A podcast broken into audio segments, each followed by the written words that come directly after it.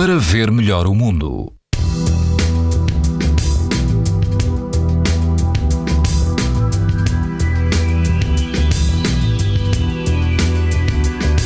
Dia de calor e todo o país, incluindo a Madeira e os Açores, apresenta risco alto e muito alto de exposição à radiação ultravioleta.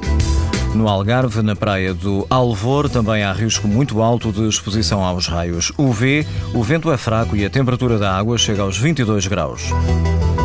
Se estiver na costa de Caparica, na praia de Santo António, a água do mar atinge os 19 graus e o vento é fraco. O índice UV é 9 numa escala em que o máximo é 11.